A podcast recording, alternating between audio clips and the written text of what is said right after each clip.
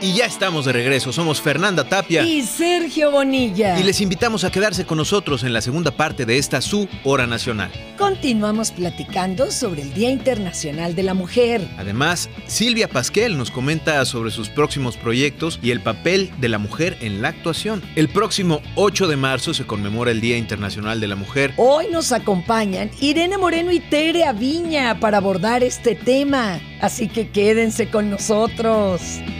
La hora nacional, el sonido que nos hermana. Ser mujer es una gran oportunidad, es un gran disfrute, pero también es una gran responsabilidad. Tenemos varios roles que han cambiado a lo largo de la historia y ahora una mujer desempeña diferentes funciones. Es trabajadora, es mamá, es pareja, es parte también de un contexto social que nos permite tener un crecimiento político y estar pendiente de todas las necesidades de todas las personas, pero nuestro rol de mujer tiene que seguir en la línea para poder seguir teniendo logros. Saludos a todas y tomemos conciencia de esta gran responsabilidad de ser mujeres en el Día de la Mujer. Soy Leticia Asensio, soy psicóloga, especialista en psiconcología y cuidados paliativos.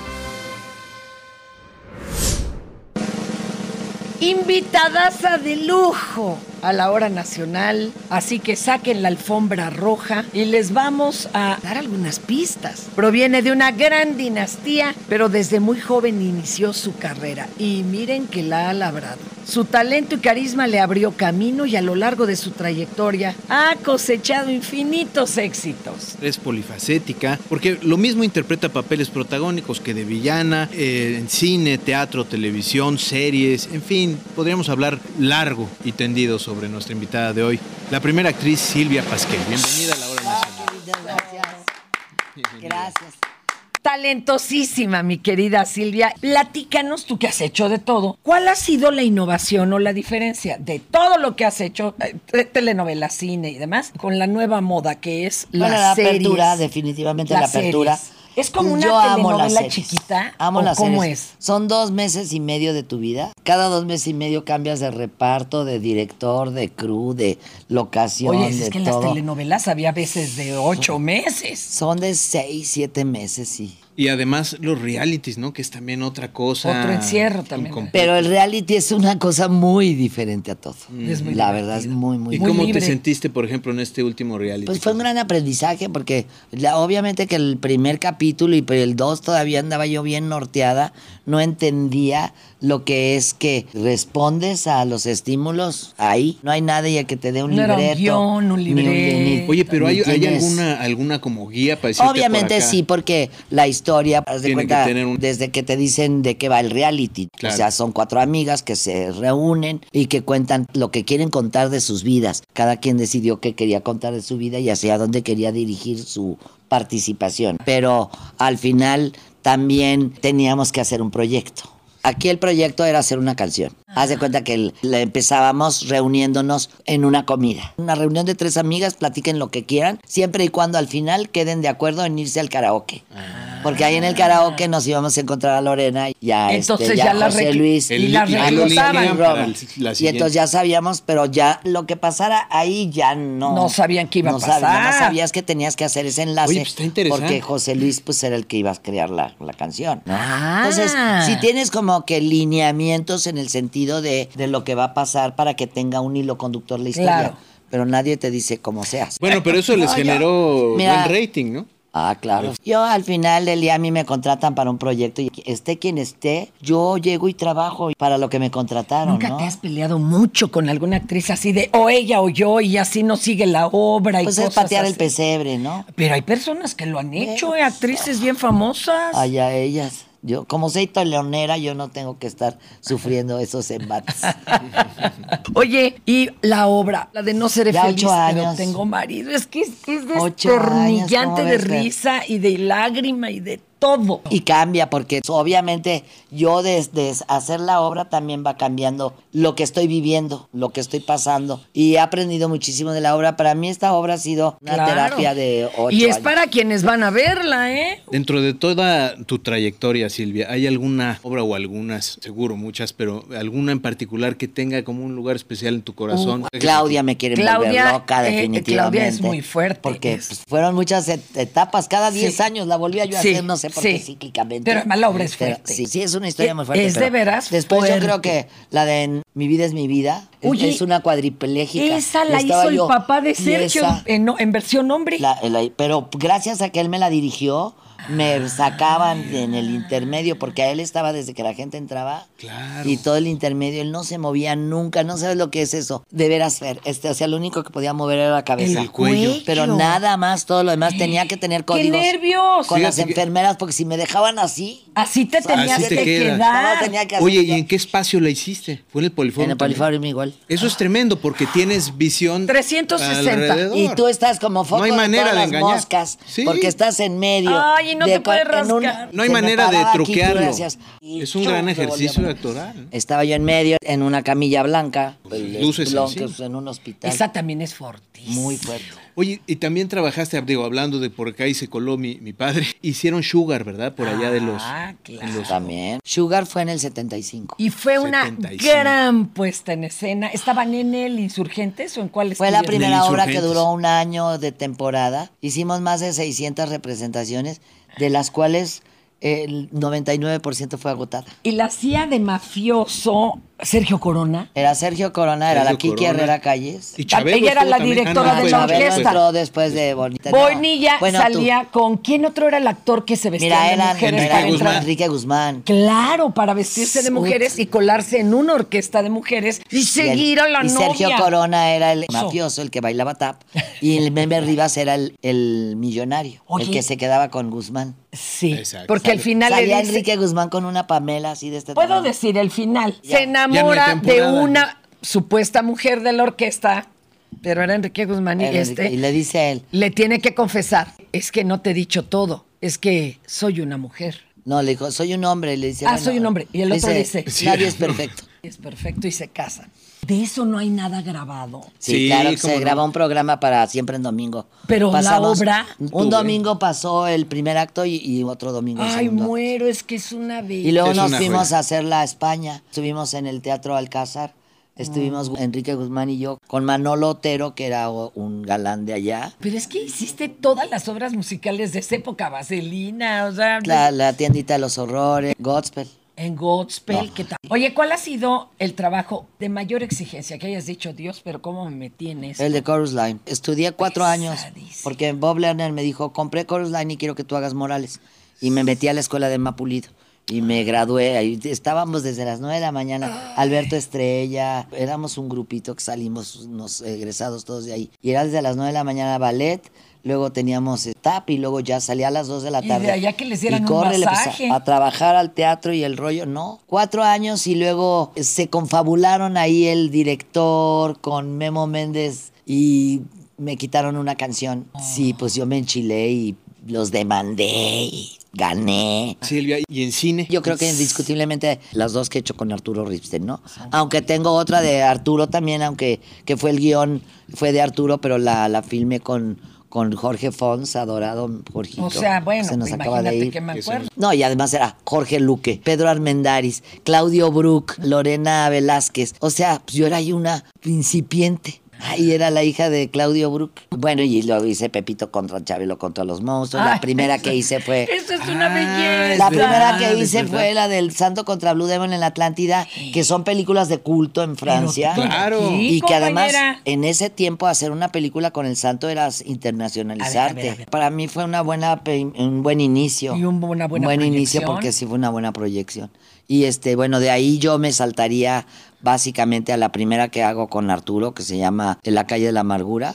Donde Ay, te- el sí. caso este de los hombres pequeños de tamaño que los, los envenenan con las gotas Las de- goteras que las le goteras. llaman. Ah. Le pusieron la, la dosis de un tamaño normal y pues a los... Y los entonces ellos los- perdieron la vida, eran Sí. luchadores. Y entonces se hizo la película. El caso es que de, de hacer esa película con Arturo me habla y me dice, tengo un guion que quiero que lo leas. Se llama El Diablo entre las piernas. dije, ay, güey, piernas. Nah, entonces ya me lo mandó sí, y no, muy fuerte el guion. Pero ah, fíjate que la, la virtuosidad de su esposa, de Paz García Diego, de la manera en la que escribe, te escribe con una poesía que yo digo, luego, ¿cómo va a poder hacer esto en imágenes? Arturo, platiqué con él, le dije, bueno, porque me dijo, bueno, pues es que hay desnudos. Le dije, oye, es que yo Nunca en mi vida me he desnudado y voy a venir a desnudarme a esta edad. Ni cuando la gravedad no había hecho lo suyo, lo hice, ahora menos. Pero pues mi, sabía que estaba en buenas manos. Era un gran guion y para mí pues era una oportunidad de oro. ¿Hay algún personaje que te queden ganas por interpretar? Sí, me gustaría ser la Celestina. Y también me gustaría ser a Blanche Dubois. Pues ya, para luego está. Claro. Ay, pero este mendigo monólogo no me suelta. Ah, pues es que sí, es que perdón. Hay que ponerlo en Hay que hablar, hay Pues gira, sí. hay gira. Sí. Eh, a ver, en puerta para que todas O las sea, ciudades por, que nos por escuchen. no sé qué N millón de veces voy otra vez a la República. Pero bueno, la gente es como ya un poco como este como la dama de negro. tú. Este, ya le gusta a la gente. No, hay que verla y siempre no, que y si la, la, ve- y si siempre la que siguen se te viendo es porque la atraviesa- quieren seguir viendo. Es que sí, es muy divertida, te caen muchos veintes. Es una obra que yo hice un traje a mi, a la, mi medida porque yo hice la adaptación del libro original de, de, de Viviana Gómez Tor.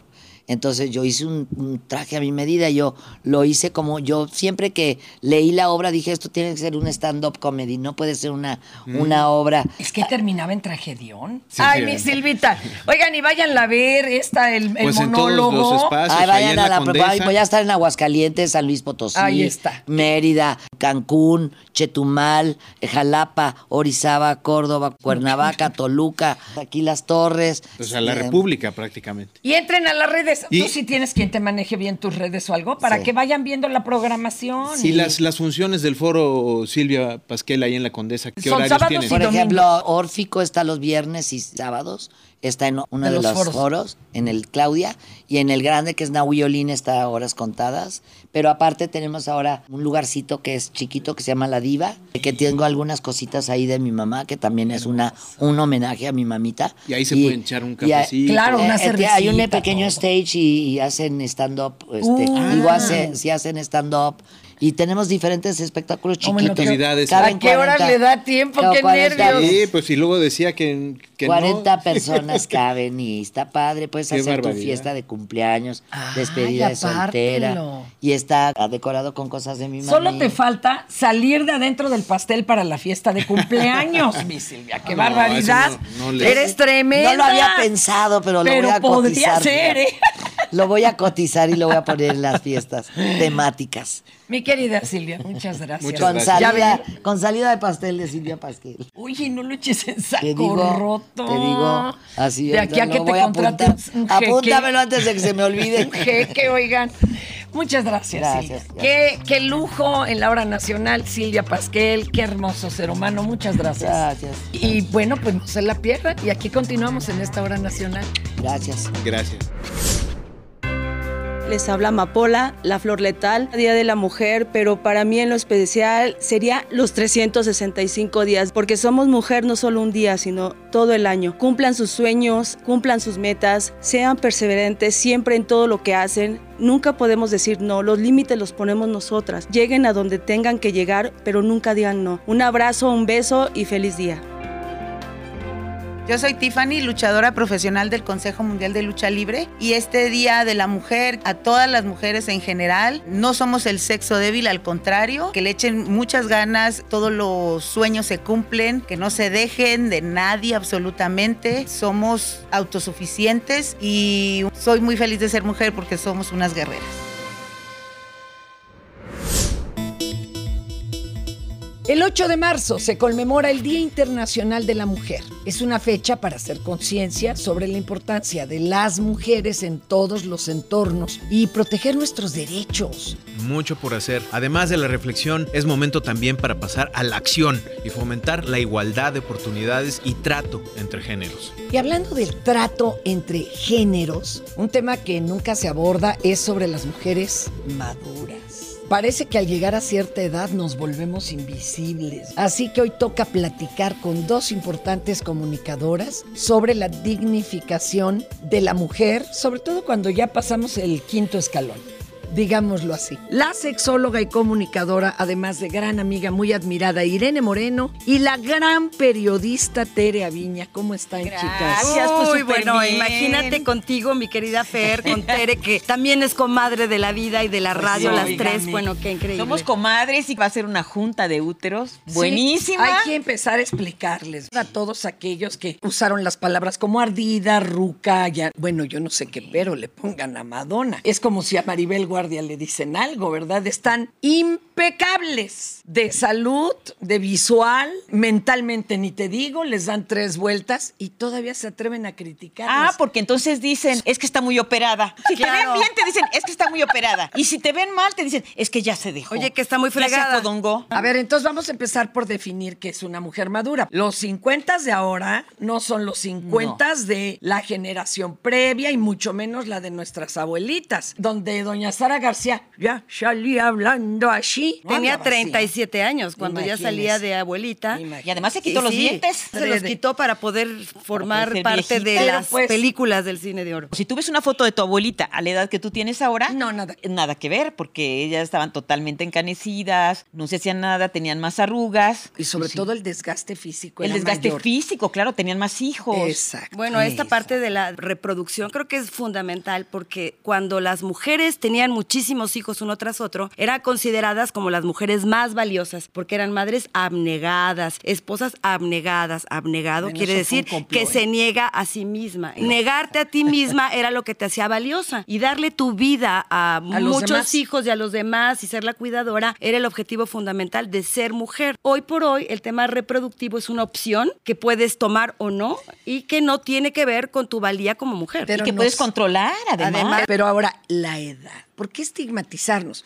Toda la vida, ¿eh? Cuando a los 16 te tenías que casar, entonces a los 19 ya eras quedada, luego ya la quedada era a los 25, luego a los 30. ¿Sí me explico? Sí, a mí me tocó la edad de los siempre- 30. Y luego además viene otro asunto terrible. Llega la menopausia y como ya no produces ni te reproduces, se supone, porque ya no te contratan, entonces sí ya no sirves para nada. ¿Quién nos ha vendido todo esto? Es un estigma social, evidentemente, pero también tiene que ver con un tema cultural. Y volvemos al principio. Si el valor de una mujer estaba en su capacidad reproductiva, hoy por hoy, a pesar del cambio que ha habido, las mujeres ya estamos en la etapa productiva desde muy jóvenes y podemos seguir produciendo ideas, proyectos y muchas otras cosas, además de hijos, y muchas, digamos, estipulan su valor en esta parte de tener una de tener hijos. Entonces, movemos completamente los valores de esta sociedad, en la que decimos, si ya no es madre, si ya no tiene marido, entonces, ¿qué va a hacer? Y se vuelve además una competencia que da mucho miedo a los hombres, Pero por evidentemente. eso nos descuentan, ¿no? Sí, claro. Y además, fíjate, esto que tú dices, Irene, de que, bueno, ya somos mujeres empoderadas y decidimos cuántos hijos y estamos a gusto con nuestro cuerpo. Y también se va dando conforme a la edad. La cuestión es cómo hacerles sentir a las chicas que no valen nada más por su cuerpo Y su o que, o que no tienen o- que dejar que la gente o que la pareja les diga no pues es que no tú no te has cuidado o no tienes buen cuerpo Pero porque además trabajo. porque además hay muchos modelos de revista. Sí, se ha cosificado la imagen de la mujer. Claro, porque la familia también Uh, tiene sí. un Oh, impacto muy importante. Y le en ponen la esto. gordita. Y el cuerpo todavía es, digamos, la puerta de entrada o la puerta que se cierra para las oportunidades que te dan como mujer. Ahora, ¿cómo nos sacamos eso del tuétano? Porque lo traemos en el chip, incluso las de nuestra edad. Y además vivirlo y estar plenas y contentas, y no saben con cuántas mujeres hablo yo diariamente de más de 60 que están en su mejor momento. Y ellas lo dicen. Y la mayoría porque ya encontraron que no tienen por qué depender de otra persona, que la- les diga hoy estás bien vestida o no estás bien vestida. O una O sea, barrida nada más de arriba abajo. Ya eso ya no les importa. ¿Cómo llegar a eso a edades tempranas? Pues ayudándonos, haciendo este tipo de programas, platicando con las mujeres. practicando la sororidad, esta palabra que se puso tan de moda, pero muchas ¿Pero veces qué decían, es? la sororidad es esta hermandad entre Eso. mujeres. Es realmente darnos cuenta que todas somos una, vivimos las mismas situaciones, todas tendremos que enfrentar la discriminación, todas tendremos que enfrentar la menstruación, la violencia en muchas formas que eventualmente ni siquiera nos damos cuenta cuenta que estamos siendo víctimas de una violencia a veces internalizada, Exacto. de mí contra mí misma, porque no correspondo al estereotipo, porque no cumplo con las expectativas de papá y de mamá, y porque estamos todavía muy influidas por todo este entorno que nos exige ser perfectas y esta perfección que tiene que ver con un estilo de cuerpo, con un tipo de éxito, y para agradar al varón, Al varón, ¿no? como este centro o este eje en donde se supone que nos sentiremos apoyadas y seguras, porque, ay, no tiene pareja, qué raro, ¿no? Algo está mal en O ella. ya fracasó. O ya Ya fracasó. ya se divorció. Pobre Shakira, pues sí será muy exitosa, pero mira, imagínate que espera de yo. nosotros. Es- a las jóvenes hay que decirles esto. Pues sí, pero las jóvenes como nosotros se van a dar de frentazos también, porque nadie experimenta en cabeza ajena, como dice Claro. el dicho. Pero hay que abrirnos. Ahorita que nosotros ya valoramos nuestro cuerpo, que valoramos nuestra inteligencia, que valoramos quienes somos en este momento, que no le damos el poder de nuestro cuerpo a alguien más, aunque sea nuestra pareja, aunque lo queramos mucho. Decimos, yo me arreglo porque me quiero ver bien. O hoy no me arreglo porque hoy No no, quiero ganas. quitarme la pijama y no tengo ganas. Pero yo creo que nosotras que estamos eh, de este lado, hay que abrirnos hacia las demás mujeres y decirles, aquí estamos. Pero hagamos un ejercicio. Cuando tú estés con un grupo de amigas y empiecen a hablar mal de otra mujer, así Ah. sea Madonna, Shakira, frénalo, frénate tú, porque este impulso de hablar mal de las otras también significa que tú estás conectada con todo lo negativo dentro de ti. Claro. De veras, abstente. frenémonos, frenémonos y al contrario digamos, qué bueno que le va bien y ojalá nos vaya bien así a todas. Deseémosle y, y- y sintámonos orgullosas. Claro. Si todas somos una, si a una le va bien, está abriendo las puertas para ti o por las generaciones que vienen, para tus hijas, tus hermanas. Edifiquemos a las otras mujeres. Empieza tú por edificarte a ti, mirándote al espejo todas las mañanas y diciendo, soy valiosa, soy hermosa a mis 40, a mis 50, a mis 20, a mis 80. Me siento Me a siento. todas margaritas. Pero sal y dile a tus hijas, a la persona que te ayuda en casa, a tus amigas, de verdad, con todo amor, algo bello que tú les veas. Qué bonita Qué inteligente, qué bonita voz tienes. Te quiero que Te mucho. quiero mucho, tú me importas, cuentas conmigo. De esa manera vamos creando lazos que nos unen y nos hacen más grandes a nosotras. Cuando tú además das las gracias a otras mujeres por lo que han hecho por ti, a tu madre, a tus abuelas, a tus hermanas, a toda esa gente que te rodeó, tú también te engrandeces y empiezas a darte cuenta de lo valioso que a veces son las pequeñas cosas. Y nos han inventado que tenemos que pelearnos, chicas. No. ¿En serio? No. Al revés. Oigan, las amo. Ay. Nosotras a ti. Tere Aviña, Irene Moreno, qué sabroso. Así como hay sección de muy chiquillos, de jóvenes y de adolescentes, ya hagamos esta sección, por favor, Sí, Eli. Y hasta la, invitamos aquí a la mesa, ¿verdad? Bueno, nosotras encantadas. Ya y yo sí quiero decir algo. Yo estoy en medio, porque me tocó sentarme en medio, de dos grandes mujeres a las que yo admiro profundamente. Pero algo que quiero decir, si en alguien he encontrado generosidad y apertura y amor, es en estas dos señoras que son tan grandes y que finalmente tienen el corazón del mismo tamaño. Y así tenemos que ser todas con todas. Todas, Gracias, sí, Fernanda. Gracias, Tere. Gracias, por ser hermanas. Por ser hermanas, además en la radio, que Ah, tanto sí, amamos. en y aquí en la hora nacional. Qué lindos. No, pues ya, hasta ahí quedan. Nos vamos a seguir echándonos nosotros Sí, porras, ¿eh? las quiero, las quiero. regresamos. Esta es su hora nacional. Hola, yo soy Kika Edgar y en este Día de la Mujer te recuerdo a ti que me estás escuchando que tenemos esta fortaleza para salir adelante siempre en cualquier adversidad. Lucha siempre. La hora nacional, el sonido que nos hermana. México es un país con 65 millones de mujeres. Somos un ejemplo de fortaleza, lo que se ve reflejado en la capacidad de superar adversidades. Hoy en día, la fuerza de trabajo femenil significa no solo su participación en el mundo laboral, sino también en la creación de oportunidades. Sandra González es un ejemplo de esos anhelos y metas profesionales.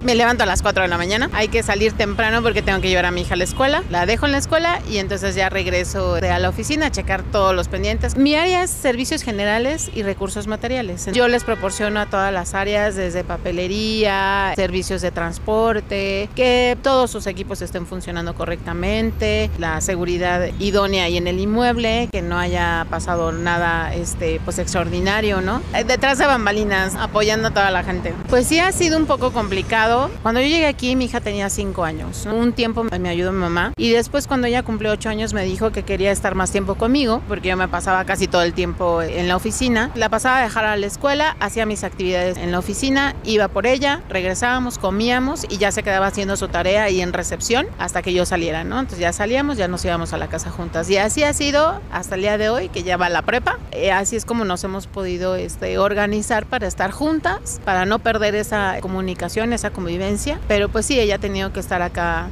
siendo parte de mis actividades laborales. Me encantan las plantas, las suculentas en especial. De hecho, trato de reproducirlas. Ese es mi hobby. Tengo ahí todo un jardín en la casa. Eso me gusta hacer mucho y me gusta también pintar vitrales, cerámica. Entonces, esas son las cosas con las que yo me, me distraigo o también leer, ¿no?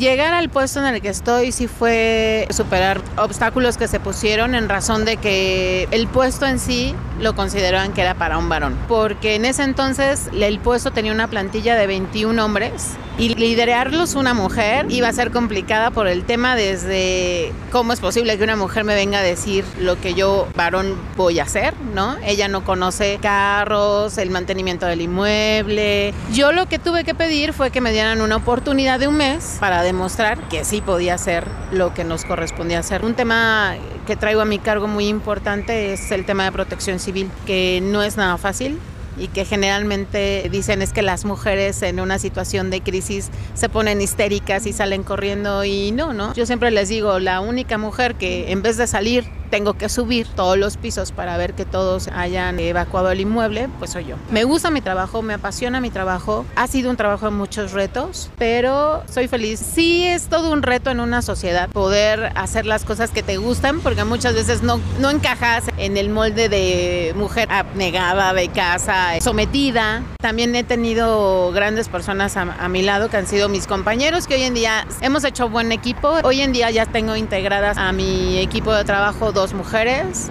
y en la Brigada de Protección Civil somos más mujeres que hombres y eso también es un logro porque obviamente las compañeras empezaron a dar cuenta de que había una mujer que lideraba y es como empezar a impulsar, sobre todo mujeres, te vean y, y quieran este, luchar contigo, ¿no? Este, destacar contigo y eso es muy padre. Las mujeres podemos hacer todo lo que nos propongamos no hay límites, no debe de ser un puesto o una actividad pues estigmatizada nada más para los hombres. Las mujeres somos valientes, somos fuertes, los retos que nos ponga la vida los podemos sacar adelante sin, sin problema y siempre con el afán de vivir en armonía, ¿no? Hola, ¿qué tal? Yo soy Dani Calvario y este mensaje se lo quiero dejar a todas las mujeres preciosas en este mes tan hermoso. A veces el dolor y los miedos nos cegan los ojos, son una venda que no nos permiten ver las cosas maravillosas que pasan en nuestro entorno. Así que aunque duela y aunque dé miedo, hay que quitarnos esa venda porque estoy segura que lo que esté pasando en tu vida va a pasar. Así que échale muchas ganas, te quiero mucho, eres muy fuerte y sobre todo eres independiente. Solo tienes que confiar en ti y creértela mucho. Desde la hora nacional, sus amigos Fernanda Tapia. Y Sergio Bonilla. Deseamos para las mujeres todo el reconocimiento y visibilidad, así como una sociedad más justa. Nosotros les esperamos el siguiente domingo. No olviden sintonizarnos a la misma hora para hermanarnos nuevamente aquí en la hora nacional. Recuerden que donde nos escuchemos y nos veamos, ahí está México. Agradecemos su atención y les pedimos que nos sigan escuchando por la radio y viendo también en todas las pantallas y dispositivos móviles. Esta fue una producción de la Dirección General de Radio, Televisión y Cinematografía de la Secretaría de Gobernación. Gobierno de México.